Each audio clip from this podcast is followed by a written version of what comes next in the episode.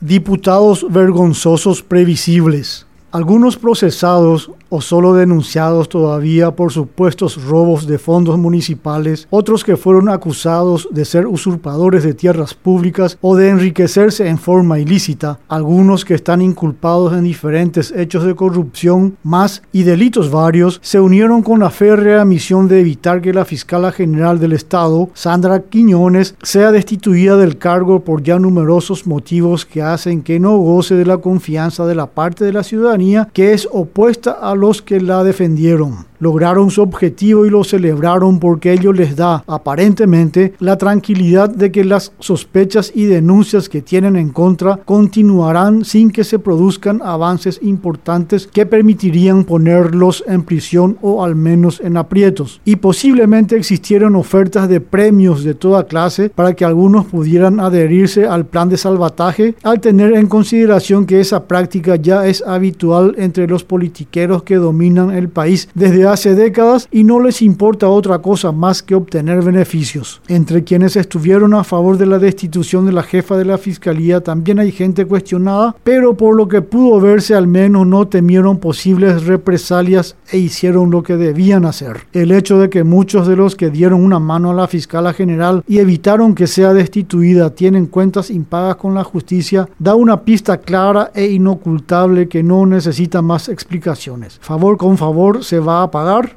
en otras culturas, países con mayor desarrollo social generalmente, funcionarios que tienen cuestionamientos serios en su contra acerca del no cumplimiento a cabalidad de sus funciones o por otras fallas, no esperan que se les pida renunciar para hacerlo o ser objeto de juicio político. Dimiten directamente para no poner en entredicho o bajo dudas las instituciones que dirigen. En el Paraguay alguna vez eso debe ocurrir también. Todos sabemos que en el país existe mucha gente capaz y digna de ser designada en los puestos más importantes. Varias de ellas ya están cumpliendo con gran responsabilidad sus tareas y ello puede ser constatado. Pero el problema es que en numerosos casos, debido a la politiquería, se continúa nombrando en cargos relevantes a personas que no demuestran la habilidad ni la honestidad para generar los cambios profundos que hacen falta.